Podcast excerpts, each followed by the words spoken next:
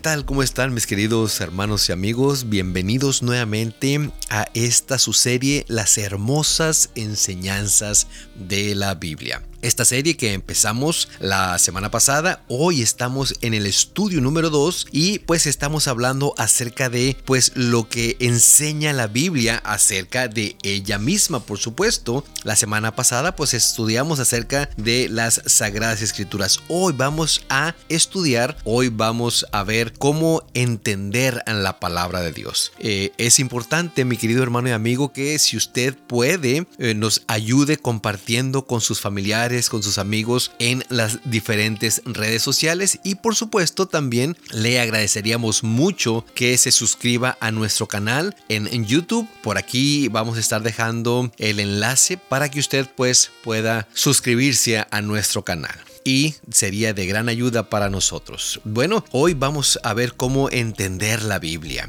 Y fíjese lo interesante acerca de cómo entender la Biblia, mi querido hermano y amigo. Las verdades que ella tiene son fundamentales y pueden pues ser entendidas aún por los niños y aunque suene un poco paradójico, eh, las mentes más exhaustivas, los cerebros más privilegiados, muchas veces ellos no pueden comprenderlas. Y pues tristemente la Biblia se puede prestar para las más variadas y antojadizas interpretaciones si no la estudiamos debidamente. Pero ello, mi querido hermano y amigo, satisface las elevadas expectativas de quienes la escudriñan con propiedad. Por ello, mi querido hermano y amigo, pues hemos dedicado algunos textos que nos llevarán o que nos asegurarán a la mejor comprensión de este libro tan maravilloso. La primera pregunta que surge aquí eh, sería ¿qué, ¿qué fue lo que dijo Jesús concerniente al estudio de la palabra de Dios, al estudio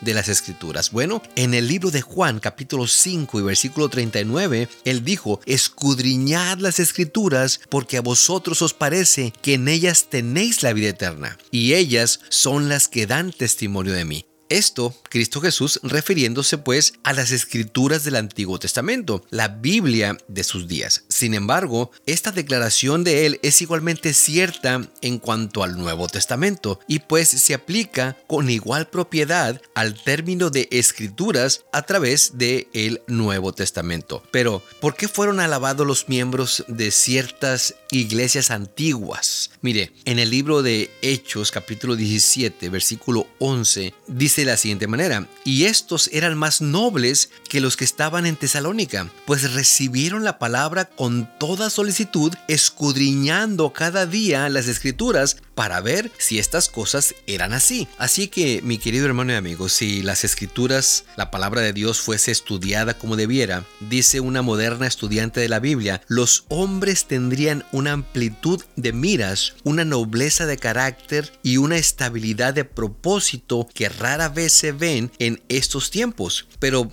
proporciona poco provecho una lectura pues apresurada de las escrituras. Uno puede leer toda la Biblia y no ver sin embargo su belleza ni comprensión, su significado profundo y oculto. Qué interesante, ¿verdad? Estos personajes cuando se les predicaba ellos no se quedaban solamente con la predicación, ellos iban y se cercioraban de que lo que les estaban predicando fuera correcto. ¿Y cómo ellos iban a darse cuenta? Pues ellos iban a la palabra de Dios y ellos veían a ver si estas cosas eran así. Y bueno, pues sabemos que hay porciones fáciles y hay porciones difíciles en la Biblia. Pero mire, ¿sabe por qué muchas veces se nos hace difícil entender la palabra de Dios? Quiero que me acompañe rápidamente al libro de Hebreos, capítulo 5 y versículo 12. Mire, dice de la siguiente manera, porque debiendo ser ya maestros, después de tanto tiempo, o sea, le habla aquí el apóstol, le habla a aquellas personas, aquellos hermanos, aquellos miembros de iglesia que ya tienen mucho tiempo dentro de ella. Y dice, porque después de tanto tiempo tenéis necesidad de que se os vuelva a enseñar cuáles son los primeros rudimentos de la palabra de Dios. Y habéis llegado a ser tales que tenéis necesidad de leche y no de alimento sólido. Por eso es tan importante que nosotros la estudiemos,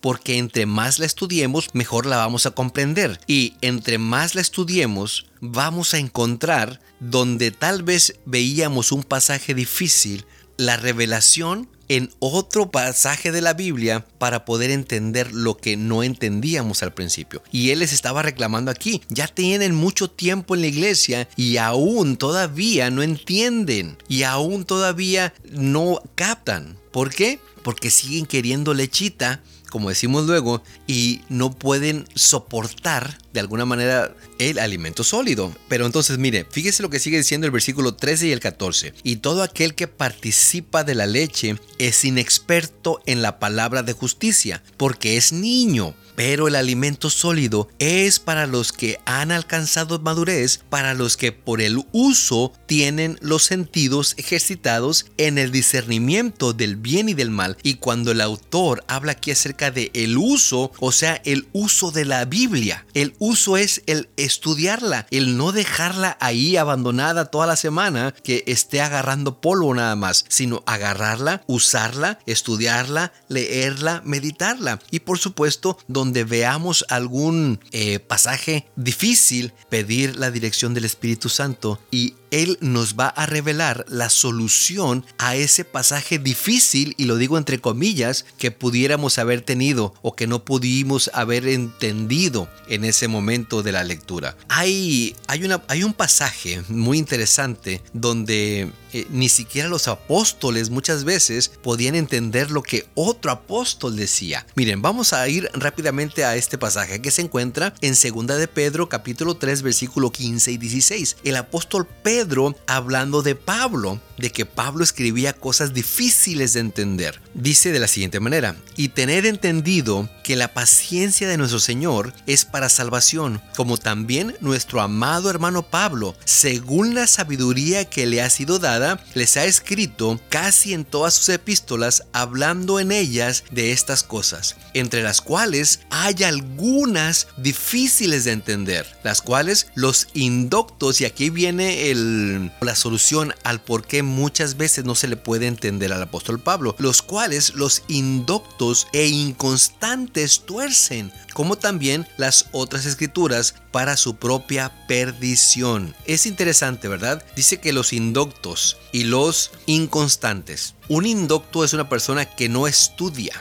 y un inconstante, pues sabemos que puede ser que estudie hoy y ya mañana no estudie y estudie mañana y al siguiente me pase dos días, tres días sin estudiar y después la agarro y, leo nada más una partecita. Esos son los inconstantes. Es por eso tan importante y recalcamos, mi querido hermano y amigo, que nosotros estudiemos todos los días. Que nosotros leamos la palabra de Dios, que por la mañana nos levantemos y leamos una porción y encontraremos las respuestas a muchas de las preguntas que pudiéramos tener donde hay alguna duda para nosotros. Algunas de las porciones pues de la Biblia son demasiado sencillas para ser mal comprendidas, mientras que el significado de otras no pueden discernirse pues a primera vista. Para obtener un conocimiento abarcante de cualquier verdad bíblica, mi querido hermano y amigo, debe compararse texto con texto y pasaje con pasaje, y debería haber cuidadosa investigación y reflexión acompañada por supuesto de oración. Todo estudio semejante será ricamente recompensado, mi querido hermano y amigo. Ahora, muchas veces nosotros queremos comprender las cosas de Dios y pues no podemos comprenderlas todas. ¿Por qué? Porque no podemos meter un océano como dicen luego, en un vaso de cristal. Pudiéramos vertir el contenido de ese vaso en el océano, pero no podemos meter el océano en un solo vaso, en un vaso pequeño. Solamente quien comprende las cosas de Dios. Mire, vamos a ir rápidamente al libro de Primera de Corintios o a la carta a los Corintios, la primera carta a los Corintios, capítulo 2 y versículo 11, para ver qué es lo que nos dice la palabra de Dios ahí. Dice, nadie conoció las cosas de Dios sino el Espíritu Espíritu de Dios. Nadie conoció las cosas de Dios sino el Espíritu de Dios. ¿Por qué? Porque Dios se las reveló a Él. Es por eso que es tan importante que nosotros pidamos la dirección del Espíritu Santo porque Él es el que conoce las cosas de, de, Dios. Es por eso tan importante que nosotros cuando el Espíritu Santo nos revele, nosotros no nos revelemos. Dos palabras que son muy parecidas pero que cambian una letra. El Espíritu Santo nos revela, nos hace ver. Pero nosotros cuando hay algo que no cuadra con lo que nos han enseñado, nosotros nos rebelamos en contra de eso. Es por eso tan importante que si nosotros estamos dispuestos, mi querido hermano y amigo, a aceptar la verdad, lo hagamos. Porque si no estamos dispuestos, vamos a buscar embrollos, problemas cuando leamos la palabra de Dios y la vamos a querer ajustar a lo que nosotros creemos, no a lo que la Biblia quiere que nosotros creamos. Mire lo que dice un versículo antes aquí en 1 Corintios 2.11. El versículo 10 dice, pero Dios nos las reveló a nosotros por el Espíritu, porque el Espíritu todo lo escudriña, aún lo profundo de Dios. Entonces, mi querido hermano y amigo, ¿tiene usted dudas? Ore estudie, pídale a Dios que le revele a través de su Santo Espíritu. ¿Por qué? Porque Él es el que lo revela todo. Él es el que lo revela todo, mi querido hermano y amigo. ¿Recuerdan cuando eh, Cristo Jesús se iba, los discípulos no querían y Él les dijo, es necesario que yo me vaya para que les pueda mandar yo al Espíritu Santo? Por qué era necesario que, eh, o cuál era el propósito por los cuales el Espíritu Santo iba a ser enviado. Miren, en Juan capítulo 14, versículo 26, dice de la siguiente manera, mas el consolador, el Espíritu Santo, a quien el Padre enviará en mi nombre, Él os enseñará todas las cosas y os recordará todo lo que yo os he dicho. Estas palabras fueron dichas a los apóstoles, por supuesto, pero también son dichas a nosotros. Es necesario que venga a nosotros el Espíritu Santo para que Él nos revele todas las cosas y para que Él nos recuerde todo lo que Dios nos ha dicho a través de su palabra. Si podemos entender esto, mi querido hermano y amigo, y si lo podemos aceptar como dice aquí la palabra de Dios, estaremos más allá de entender y comprender lo que es la palabra de Dios. Que cuando hay algún pasaje que tal vez sea difícil, estemos seguros que el Espíritu Santo nos lo va a revelar. ¿Cómo? A través del estudio de la palabra.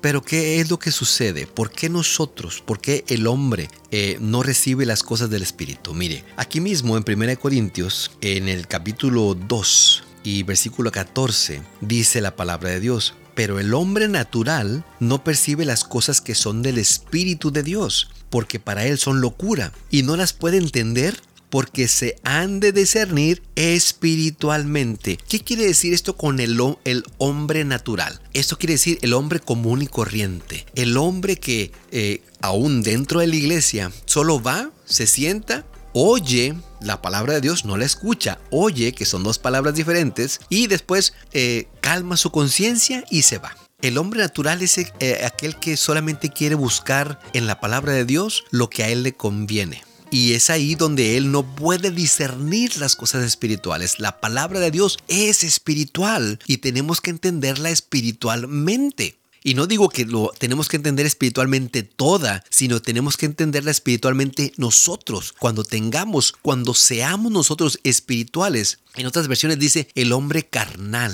Cuando nosotros veamos más por lo espiritual que por lo carnal, entonces es que vamos a poder entender la palabra de Dios. Vamos a poder escuchar al Espíritu Santo. También, si no mal recuerdo, en Romanos dice que el hombre carnal no se puede sujetar a la ley de Dios. ¿Por qué? Porque la ley de Dios es espiritual. Y hay muchos hoy en día que dicen guardar los mandamientos de Dios o la ley de Dios. Pero cuando se les habla acerca del sábado, dicen que no, que eso ya estuvo clavado en la cruz. No lo entienden. ¿Por qué? Porque aunque se dicen ellos espirituales, siguen siendo tristemente naturales o siguen siendo carnales. Cuando se les habla acerca de no robar o cuando se les habla acerca del, adulterio, de, de los chismes y todo eso, no hacen caso. Muchas veces hasta se ríen y se burlan. ¿Por qué? Porque son naturales, porque son carnales, porque no son espirituales. Ahora, mi querido hermano y amigo, ¿cuál es el papel de la oración? Cuando nosotros estamos estudiando la palabra de Dios? Bueno, en el Salmo 119, 18 dice la palabra de Dios, abre mis ojos y miraré las maravillas de tu ley. Qué interesante, mi querido hermano y amigo, esta oración eh, que hizo David. Le pidió a Dios que le abriera sus ojos. Ahora, yo le pregunto a usted, ¿qué acaso David no tenía los ojos abiertos? Por supuesto no estaba hablando físicamente, sino espiritualmente. Y esa debería ser nuestra oración, que Dios abra nuestros ojos, el ojo del entendimiento, para poder ver las cosas o las maravillas de las cuales su ley habla. Ahora miren, vamos a, a ir a otro texto muy interesante donde el apóstol, él pedía un don espiritual que era muy necesario cuando él estaba orando. Miren, en Efesios capítulo 1 y versículo 17 dice de la siguiente manera, para que el Dios de nuestro Señor Jesucristo, el Padre de Gloria, os dé espíritu de sabiduría y de revelación en el conocimiento de Él. Cuando nosotros oremos, también pidamos ese espíritu, un espíritu de sabiduría y de revelación. Hace algunos años atrás estudiaba con un, hermano y estudiábamos un tema que hay muchos hermanos evangélicos que no lo aceptan, que es el sábado. Y él, casi al finalizar del estudio, él me dice, hermano, dice, el Espíritu Santo ya me lo reveló. Ya me dijo que sí, e, el sábado es el verdadero día de reposo. Pero, dice, estoy esperando que me vuelva a revelar para yo poder salirme de la iglesia a la iglesia a cual él estaba, estaba asistiendo, por supuesto. Y le digo, hermano, el Espíritu Santo ya se lo reveló como usted me lo está diciendo. Ahora le hace falta, como dice aquí el apóstol Pablo, espíritu de sabiduría. Porque si el Espíritu Santo se lo reveló, ¿qué es lo más lógico hacer, mi querido hermano y amigo, cuando el Espíritu Santo te revela algo? Por supuesto, obedecer. Por supuesto, aceptar eh, esa, eh, esa enseñanza. Pero este hermano, tristemente, le hacía falta ese espíritu, el espíritu de la sabiduría. Ahora, para poder nosotros tener el conocimiento de las cosas divinas, pues por supuesto eh, hay condiciones. Mire lo que dice el proverbista Salomón en Proverbios 2, 3 al 5. Si clamares a la inteligencia y a la prudencia dieres tu voz, si como a la plata la buscares y la escudriñares como a tesoros, entonces entenderás el temor de Jehová y hallarás el conocimiento de Dios. Por lo menos aquí tres cosas interesantes si clamares a la inteligencia. Esta condición es sumamente importante, mi querido hermano y amigo. Clamar a la inteligencia y a la prudencia dieres tu voz. O sea, no, no decir, ah, bueno, aquí dice esto, pero no creo que sea así. Ah, bueno, aquí dice esto, pero bueno, tal vez puede ser de esta forma. Ah, no, el pastor a mí me dijo que no era así. Deberíamos ser prudentes, dice. Y la escudriñar es como a tesoros. Cuando alguien está buscando un tesoro, no se cansa de escarbar, no se cansa de buscar, no se cansa de, ver que la herramienta sea la adecuada para poder encontrar ese tesoro que él está buscando. Bueno, de la misma manera, mi querido hermano y amigo, si usted busca los tesoros espirituales que hay aquí dentro de la palabra de Dios, debemos de hacerlo escudriñando como si fueran tesoros ver todas las herramientas que podamos tener para llegar hasta el fondo de la verdad, mi querido hermano y amigo. Por supuesto que hay otra condición para poder nosotros recibir la luz de la palabra de Dios, la luz verdadera. Mire lo que dice Juan 7, 17. El que quiera hacer la voluntad de Dios conocerá si la doctrina es de Dios o si yo hablo por mi propia cuenta. Si usted, mi querido hermano y amigo, se dice cristiano, y si usted se dice que hace la voluntad de Dios o quiere hacer la voluntad de Dios, dice aquí, conocerá si la doctrina es de Dios o si yo hablo por mi propia cuenta. Usted se va a dar cuenta, mi querido hermano y amigo, si lo que estamos hablando aquí es verdad o es mentira. O si estoy hablando solamente por, porque estoy hablando yo y ya. Es conveniente, mi querido hermano y amigo, repetir vez tras vez que cualquier hombre que escudriñe la palabra de Dios con el corazón plenamente decidido a hacer la voluntad del Eterno, la comprenderá. La semilla de la palabra de Dios que cae en un corazón honesto produce fruto para vida eterna. Ahora, mi querido hermano y amigo, no sé si usted recuerda la historia de un joven que se le acercó a Cristo Jesús y le preguntó que cuál era la condición para él poder obtener la vida eterna. Y algo interesante, que Jesús lo dirigió o dirigió su atención a algo muy interesante. Mire, vamos a ir rápidamente al libro de Lucas capítulo 10 y versículo 26. Dice la palabra de Dios. Él le dijo, ¿qué está escrito en la ley? ¿Cómo lees? Interesante. El joven preguntándole a Cristo Jesús qué tenía que hacer para ser salvo, para obtener la vida eterna. Cristo Jesús no le dijo, ven a mí. Por supuesto, Cristo Jesús es nuestra salvación, pero Cristo Jesús te manda a la palabra de Dios, como está escrito en la ley. ¿Cómo lees? La ley cuando la estudiamos, cuando la leemos, cuando la meditamos, nos va a mandar a Cristo Jesús. Pero Cristo Jesús no se quería saltar el orden de los factores, vamos a decirlo de esa manera. Cuando usted conoce de Cristo Jesús, conoce por la palabra de Dios, por la Biblia, por algún estudio que le están dando o algún estudio que le, que le dieron a usted. Y es ahí donde usted empieza a estudiar y ve que el Cordero de Dios que quita el pecado del mundo es Cristo Jesús y que tiene que ir a Él para ser salvo. Pero aquí interesante que Cristo Jesús mandó al joven primero a leer la ley a leer la palabra de Dios o su palabra, por supuesto, pues sabemos que Jesús es Dios. Y pues cabe aclarar aquí, mi querido hermano y amigo, que los judíos eh, del tiempo de Cristo Jesús llamaban a la ley a los primeros cinco libros de la Biblia, Génesis, Éxodo, Levíticos, Números y Deuteronomios. Cristo Jesús lo mandó ahí. Cristo Jesús, a tu pregunta de hoy, Señor, ¿qué tengo que hacer para ser salvo? Te dice, ve a la ley, a los primeros cinco libros del Antiguo Testamento y ahí encontrarás salvación.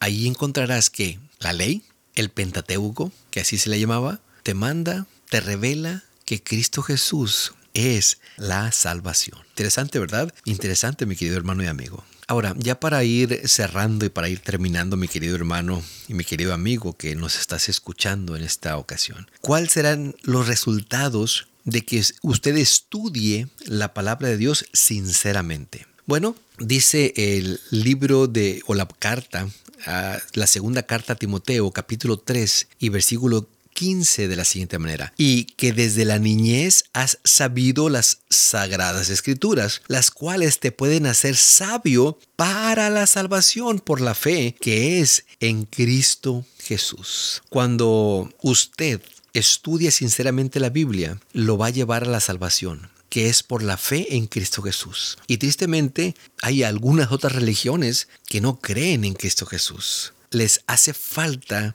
estudiar más, y por supuesto reconocer que Cristo Jesús es Dios, que Cristo Jesús vino a morir por mí, vino a morir por ti, que en ese plan que idearon la divinidad, el Padre, el Hijo y el Espíritu Santo, se tomó la decisión entre los tres de que Cristo Jesús vendría a este mundo para que todo aquel que creyera en Él, por supuesto, no se perdiera, mas tenga vida eterna. Dios en su infinito amor dio a su Hijo amado, Cristo Jesús, para que tú seas salvo y para que yo sea salvo. Y eso lo encontramos en la Biblia cuando estudiamos sinceramente la palabra de Dios y cuando por supuesto la aceptamos. Y hay bendiciones, por supuesto. Hay bendiciones al, estudiarla. Lucas capítulo 24 y versículo 45 dice, entonces les abrió el entendimiento para que comprendiesen las escrituras. Cristo Jesús abriéndole el entendimiento a los discípulos para que pudieran comprender.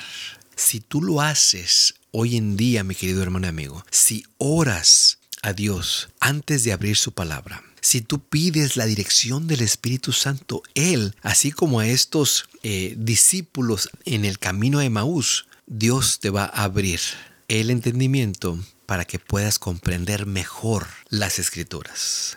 Ahora, también Cristo Jesús eh, censuró a aquellos que, aunque estaban pues familiarizados con la letra de las escrituras, pues no las comprendían. Y es lo que hablamos hace un momento. Hay personas que solamente la leen por leerla, no quieren entenderla. Hay personas que la leen solamente para encontrar errores, vamos a decirlo de esa manera, para encontrar contradicciones, para encontrar algo con que atacar a las demás. Y mire lo que dice Cristo Jesús en Mateo 22, 29. Entonces, respondiendo Jesús les dijo, erráis, ignorando las escrituras y el poder de Dios. Él les hablaba a aquellos que lo atacaban a él, que utilizaban las escrituras para atacarlo. Y él dice, ustedes erran porque ignoran las escrituras y porque ignoran el poder de Dios.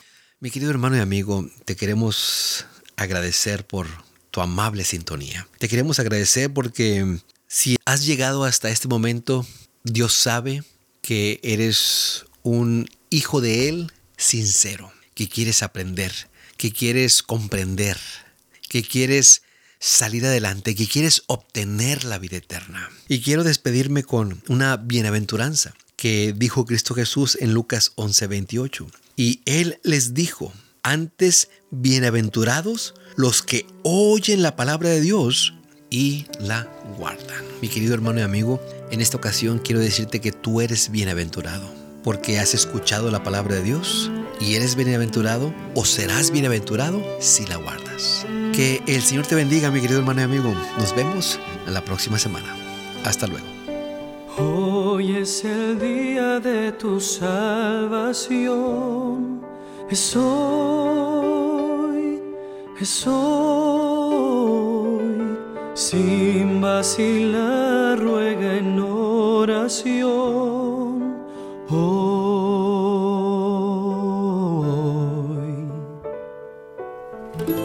Cristo te oye, está cerca,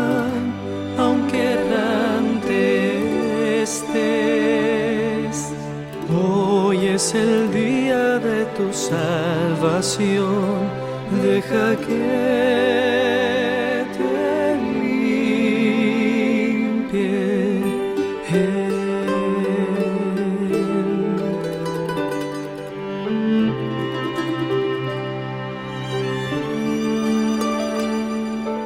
Hoy es el día de tu salvación. Es es hoy. Sin vacilar, ruega en oración. Hoy.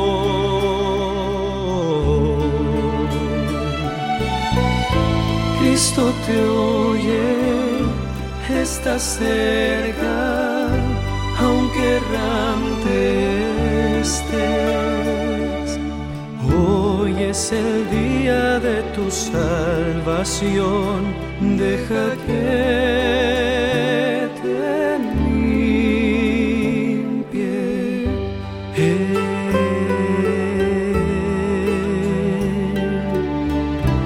Deja que